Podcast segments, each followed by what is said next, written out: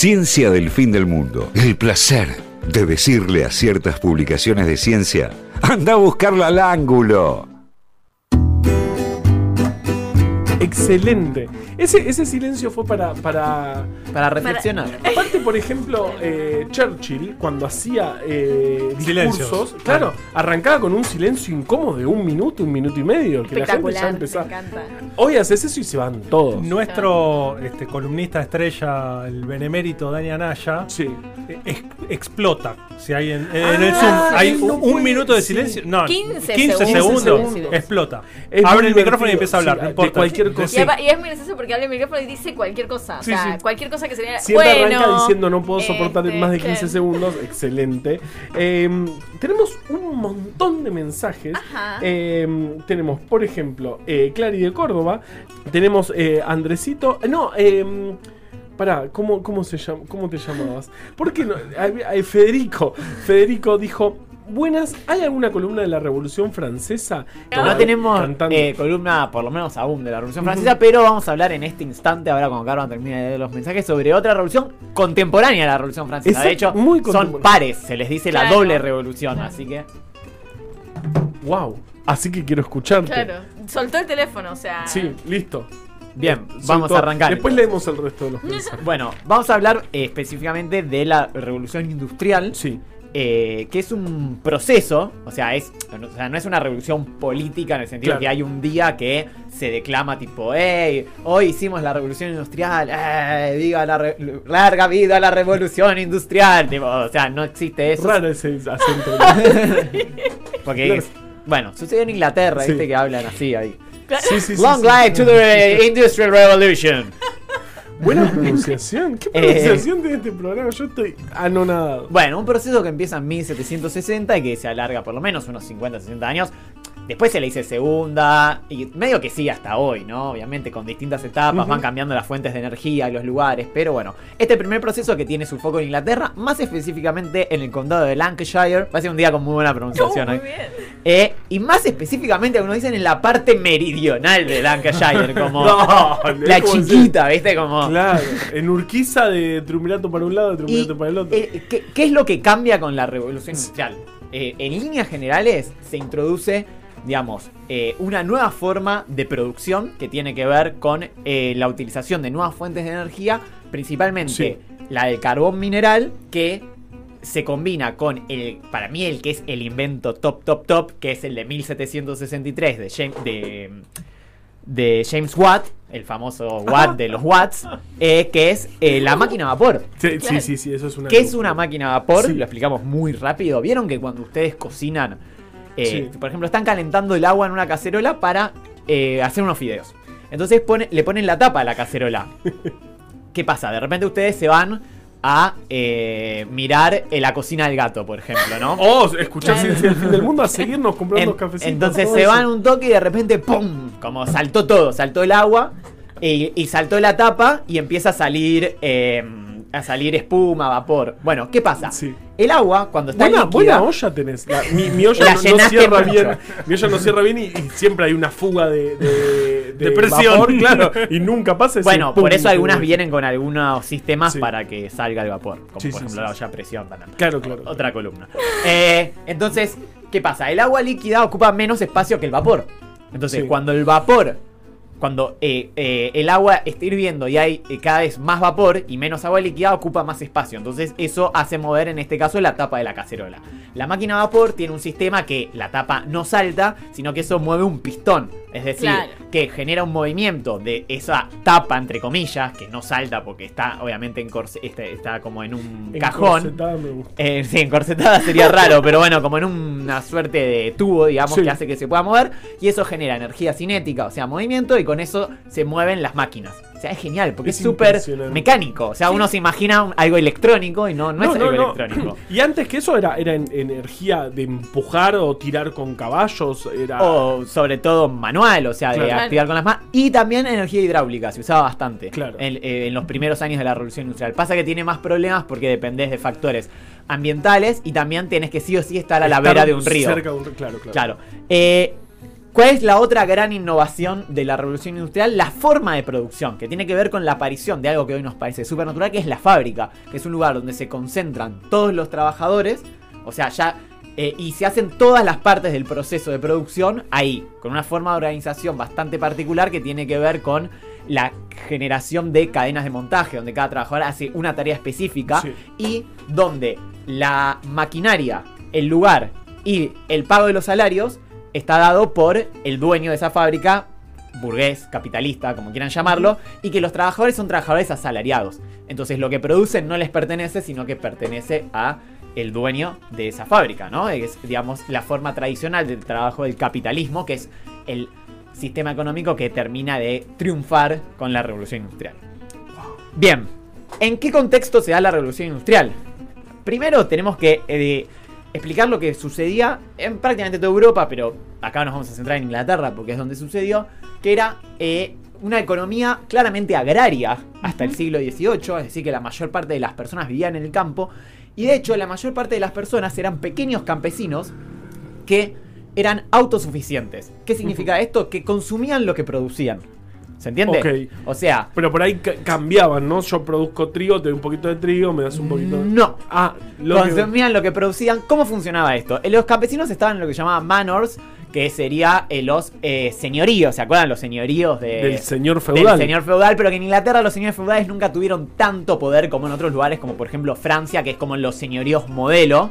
Claro, que tenían Eh, su castillito. Acá también, pero bueno, ya fue pasando el tiempo y, el, y lo que antes era el señor o el Maynor pasó a ser más bien un gran terrateniente. En Inglaterra había un sistema que estaba en gran parte de Europa que se llamaba de los Open Fields. ¿Qué es esto? Esto es un poco complicadito para explicarlo en la radio, pero vamos a intentar explicarlo. Lo vamos a lograr. Los terrenos del señorío estaban divididos, digamos, en lotes, ¿no? Cada uno tenía varios lotes. Pero los lotes, no es que cada uno tenía su porción de lotes totalmente unificada y, li- y- y separada de las del resto, sino que había eh, distintas secciones, en general había, de cultivo había tres grandes secciones que tenía que ver con el sistema trienal de rotación Ajá. de la producción de la tierra, que era, digamos, en general trigo, barbecho, centeno, en general. Después, justamente, en esta época se introduce la rotación cuatrienal, cuando se descubre que los nabos y el trébol, eh, además de producir algo, le dan de vuelta nitrógeno a la tierra. Entonces vos podés producir algo que de vuelta, digamos, le devuelve nutrientes a la tierra. Entonces aprovechás mucho más tiempo la producción del suelo. Bien, entonces, ponele que yo tenía 10 parcelas. Las parcelas eran muy chicas.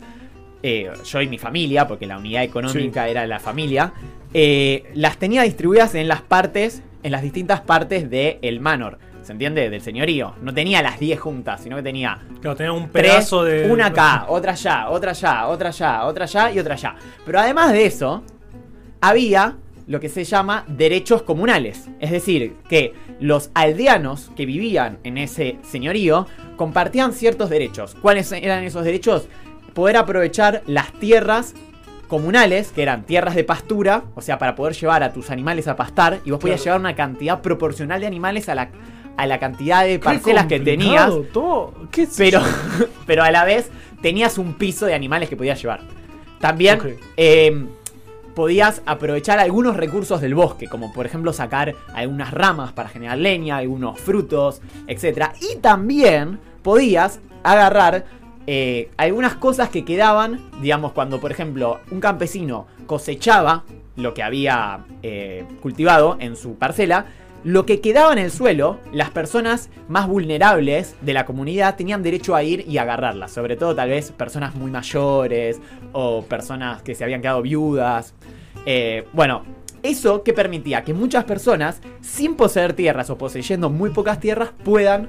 O sea, podían subsistir a pesar de poseer pocas tierras o directamente no poseer tierras, porque estos derechos comunales le daban esa posibilidad. Ah, aunque no tengas tierra, perfecto. Entonces, ¿qué pasa? El Parlamento inglés empieza a impulsar lo que se llama los cercamientos, que es que cada, cada persona unifique sus tierras, unifique sus tierras y que la parte de los comunales, que eran partes bastante grandes, podían llegar a ser un tercio del, camp- del, del señorío, se distribuya según la posesión de tierras. Entonces, ¿qué pasa? Los grandes terratenientes quedan con sus territorios unificados y aparte se quedan con las mejores tierras. Los medianos, bueno, tal vez pueden subsistir, pero los pequeños y los que no tenían nada se quedan o con muy poco o con nada. Y como a ellos producían para eh, subsistir, digamos, ya no les alcanza, porque al ya no tener las partes comunales, Claro, ya no ya llegas. no, le- ya no les llegan. Y ni hablar los que no tenían nada. ¿Qué tienen que hacer esos campesinos? Entonces tienen dos opciones. O se ponen a trabajar para Claro, otros en- campesinos más ricos o terratenientes. Piensen Ah, que con ellos los antes logopatel de, de claro, ellos, producían y lo que entregaban era por eh, impuestos, digamos. O sea, la forma de extracción de la riqueza de esos campesinos era el impuesto. En cambio, ahora la- eh, ellos iban a trabajar de forma asalariada para otros campesinos. Fíjense cómo esto ya genera capitalismo en sí. Y la otra opción, la que más va a suceder, es que la mayoría se vaya a las ciudades.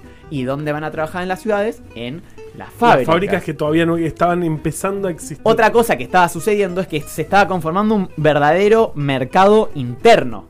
Un verdadero mercado interno, ¿por qué? Porque de repente eh, aparecen nuevas técnicas que hacen que la tierra produzca más y además, al ya la tierra no estar tan enfocada en, la, en el autoconsumo, eh, los productos se utilizan para comerciar. Claro, entonces ahora sí me conviene plantar mucho y, Y, después y- vender. y además puedo plantar otras cosas. Porque ¿Mm? si yo planto para mí, voy a ir a lo seguro, voy a plantar trigo. La gente antes de la revolución industrial comía trigo todos los días. De hecho, ni siquiera a veces como pan, lo comía tipo un engrudo de trigo. O sea, es como que eh, tal vez y algunas pequeñas cosas más. Pero obviamente eso te permite otro tipo de, eh, de desarrollo agrícola. Y además, pensemos que sin comercio, o sea, si todos consumen lo que producen y no se comercia, es imposible vivir en las ciudades. Porque nosotros no, en la ciudad dependemos netamente del comercio. O sea, nosotros no producimos prácticamente alimentos. Yo tengo una planta de tomate en el balcón y hace como dos meses que estoy esperando y, van a crecer tres. O ah, sea, bueno, bien. eh, pero no almuerzo ni un día. O sea, imaginémonos la escala, lo lejos que estamos, ¿no? Eh, bueno, estas, eh, estas condiciones, sumada a una más, muy importante, que es el fin del sistema de gremios artesanales que ocurre en las ciudades. En las ciudades que hasta ese momento eran pequeñas, pero que empiezan a recibir esta migración del campo, empieza a ocurrir que desaparece el sistema gremial. ¿Qué era el sistema gremial? No son los gremios de ahora, no es la UOM y la CGT, digamos. Eh, sino que era el sistema de regulación de los artesanos, que tenían, por ejemplo, el gremio de los zapateros. Entonces, el gremio de los zapateros ponía ciertas normas de quién era, quién no era zapatero, te dan el título de maestro eh, artesano, eh, y ponían algunas normas de precio, de calidad y de cómo tenía que ser el proceso de producción. Pero cada artesano lo que producía era, lo producían ellos y, obviamente, el dinero con, eh, que generaban se lo quedaban ellos. Bueno, ese sistema desaparece y empieza a tener una competencia atroz que es la de las fábricas. Bien. ¿Se entiende? Las fábricas producen mucho más, mucho más rápido, mucho más barato, ahora vamos a ver por qué. Y entonces estos artesanos tienen dos opciones. O los más ricos se hacen empresarios, o los más pobres Trabajan se hacen los- trabajadores. Sí, sí, sí, sí. Pero fíjense que ahora lo que se produce ya no es de cada artesano. Lo- el, el producto, a partir de la revolución industrial, es un producto sin firma. La firma es de la empresa. Porque el trabajo ahora está socializado. Es decir, el zapato, todos hacemos una parte de la fase de producción del Claro, zapato. no es tu zapato, es No el zapato. no tiene la firma del artesano. El- No. El, trabajo artesanal siempre es más caro, pero también de mejor calidad. Pero es más caro. Y, y- y en un sistema de libre lento, mercado, claro. sin gremios que regulen los precios, no puedes competir porque la gente naturalmente va a comprar los más baratos. Porque además ahora lo que está pasando es que le estás vendiendo a trabajadores también. No le estás. Antes, el consumo de artículos, de bienes de consumo, que no sean alimento, era exclusivo de las altas clases, sobre todo la nobleza y la alta burguesía. No de las personas que no sean de clases súper altas. Eso es algo novedoso de la revolución industrial. Bien, ¿en qué se da la revolución industrial sobre todo? Eric Hobsbawm tiene una frase que dice, quien dice revolución industrial dice algodón. La, el rubro donde se da la revolución industrial es el, de, es el textil, el del algodón. Eh, ¿Por qué? Porque es un mercado que crece mucho de repente, que ya tenía cierta historia en Lancashire, eh, que es donde les dije que esto explota, y porque de hecho ya En la parte meridional. en la parte meridional. Y aparte ya existía una tradición de trabajo con esto que era lo que se llamaba industria rural a domicilio, que es que antes tal vez los campesinos tenían en, el- en su cuartito una máquina chiquita con la que producían algún producto, eh, digamos, una remera, por decir algo, telas directamente, o hilo, cada uno hacía una parte distinta y vendían eso. ¿Qué pasa? Cuando con la revolución industrial y la introducción de la máquina a vapor y algunos otros inventos. El más conocido es el torno de hilar, conocido como Spinning Jenny, de también 1764. Eh, son inventos que permiten, con la energía eh, del carbón y la máquina a vapor, producir hilo. Después, eh, ¿cómo se dice? La eh, confección. Ah, La confección, eh, el coser, digamos, esas par- todas esas etapas de a poco se van mecanizando. Claro. Entonces, de repente son máquinas gigantes Claro, que ya no las podés gente- tener en Claro. tu casa y además son mucho más caras. Entonces, vos, si no tenés mucho dinero, no podés Y- y- comprar esas máquinas. Claro. Entonces ya el que tenía la máquina en su casa ya no puede competir con eso. Porque va a ser un producto mucho más caro y aparte en general hacían solo una parte de la producción. Ahora Ah, al eso- estar eso todo voy, claro, ahora está todo junto. la, la- la- la máquina esta le pones algodón y te saca una remera. Antes cada parte. Bueno, realmente no, porque hay distintas Bueno, máquinas para cada etapa. Pero, claro, pero, pero, de- pero se hace todo en la misma fábrica. Exacto, exacto. En- Y hubo, y hubo reticencia, digamos, a los, a los artesanos. O sea, porque yo, que yo, yo, no sé, a- a- hace cuatro generaciones que venimos haciendo con el algodón, estamos haciendo esto. Y a mí no me vengas con esas cosas raras de las máquinas. Hubo, hubo una fuerza seguramente. eh, ¿Qué pasa? Que ellos no tienen posibilidad de competir. claro. Y primero, muchos artesanos, además, o sea, al aparecer el consumo de masas, esa es la gran diferencia. Porque antes, cuando vos vendés para poca gente, no te importa tanto la velocidad de producción. No. Ahora, cuando vos vas a vender para mucha gente, para casi toda la población, pues esto estamos hablando de productos baratos en general, productos sencillos, eh, ahora sí, digamos, importa la escala. Entonces incluso muchos artesanos se van o ya no tienen posibilidad de competir contra eso. Y además, este, esta situación económica, que es la que da impulso al libre mercado, se da con hechos no tan libres como el colonialismo. O sea, por ejemplo, o sea, Inglaterra, ¿de dónde saca estas tremendas Claro. masas de algodón? De sus colonias. Sobre Obvio. todo de las plantaciones que tenía en el Caribe y en Estados Unidos hasta que sucede la Revolución Norteamericana. Pero después va a conquistar otros terrenos enormes. O sea, en esta época Inglaterra tenemos en cuenta que conquista China, Claro. India, Australia, Nueva Zelanda, Sudáfrica, Pakistán eh, y tantos otros lugares más que me debo estar olvidando. Eh, Claro, claro, claro. eh, Sí, que muchos consiguen sus independencias más de 100 años después de, de- de toda esta época. Y además las colonias no solamente, en algunos casos les ofrecen materia prima barata, porque esa materia prima del algodón está producida en plantaciones con esclavos. O sea, muy libre cambio. Está Claro. producida con esclavos y después, en lugares como la India, que tenía producción de algodón, no industrial, pero sí tenía igual una gran producción textil, le dicen, bueno, mira, capo, como sos una colonia nuestra, ahora estás obligado a comprar las remeras o la industria textil inglesa. ¿Cómo, cómo se dice capo en inglés? Master. no, no sé cómo se dice capo porque es un término lunfardo, ¿no? Sí. Em, ¿De dónde viene? No sabemos. El, el capo mafia de, de- de- del italiano Sí, para de- mí. Viene de como ahí, es puede como ser. la sí, cabeza. Sí, sí. Bien, eh, entonces ¿No me cree? Sí te creo. todas estas combinaciones, ¿no?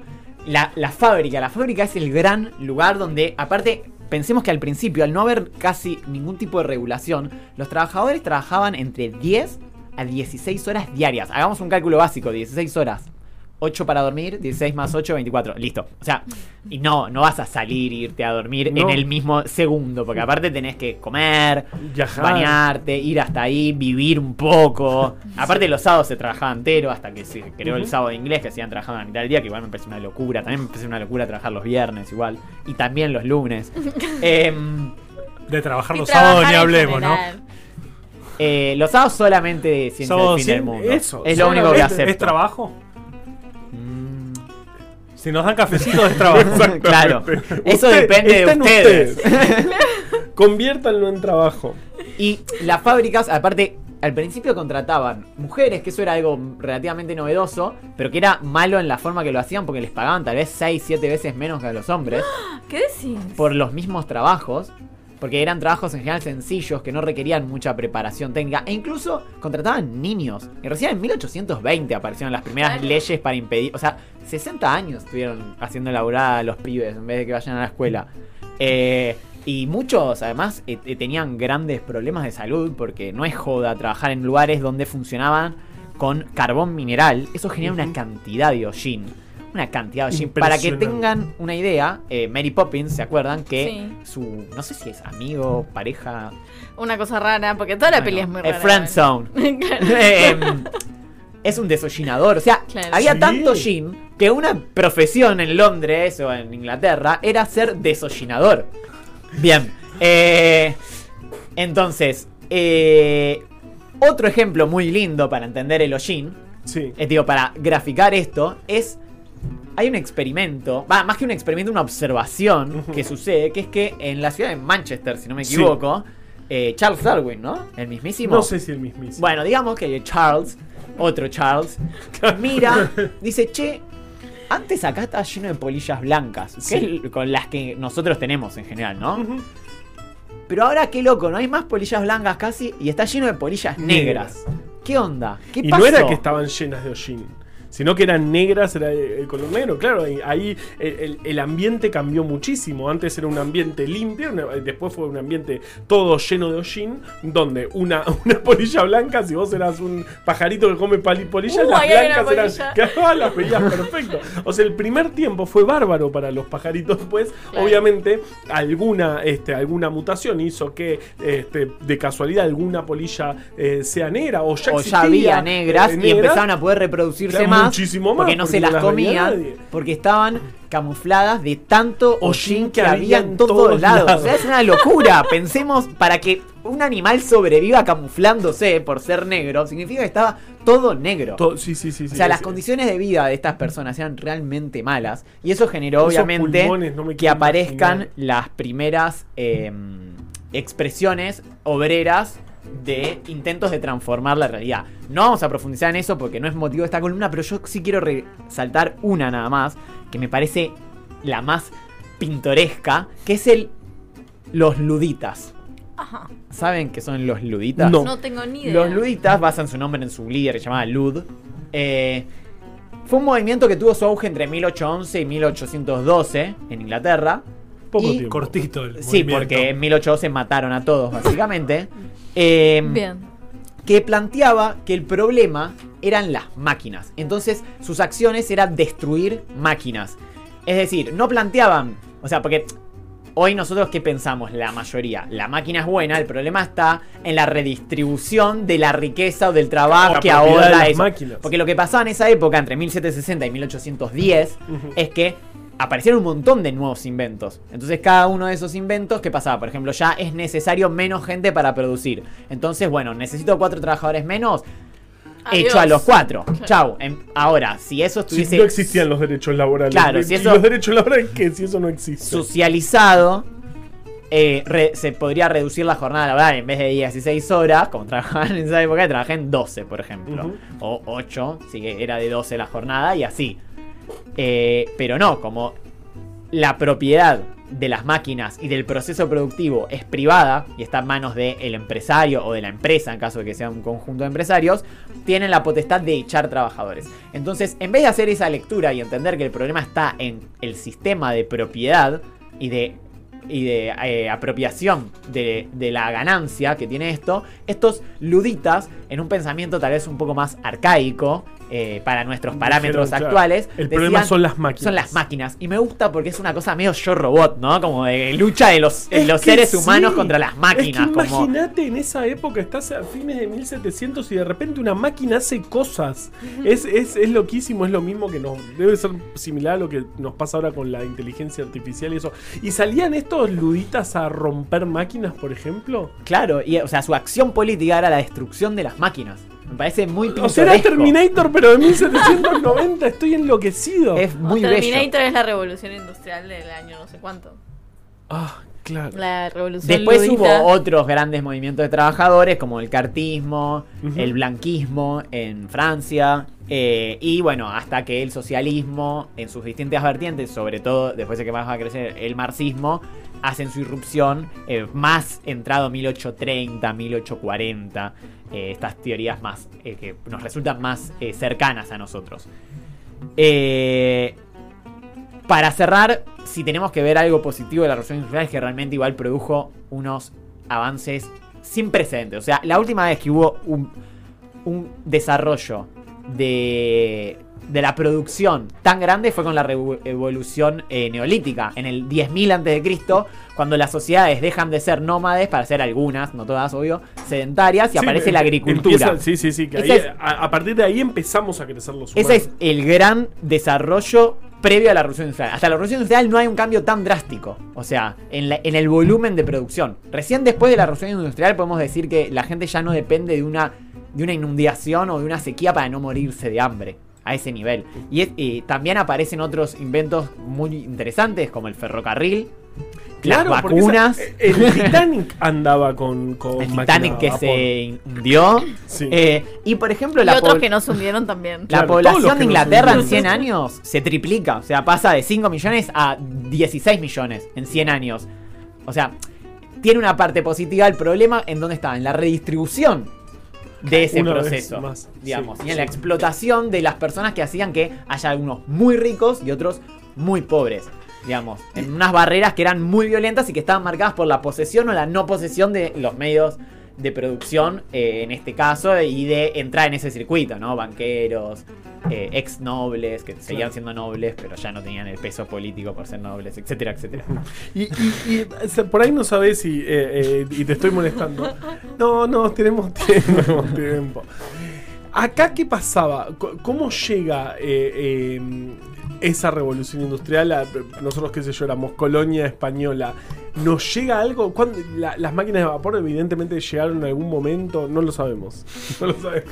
No, no, van llegando con el tiempo. Es un proceso mucho más paulatino. O sea, por ejemplo, en la Argentina el ferrocarril aparece a mediados del siglo XIX. O sea, bastante después, sí. O Yo- sea, yo me acuerdo, sí, es muy sí. posterior. Eh, de hecho, hasta 1880 hay registros de que eh, las personas con carreta le podían competir al tren.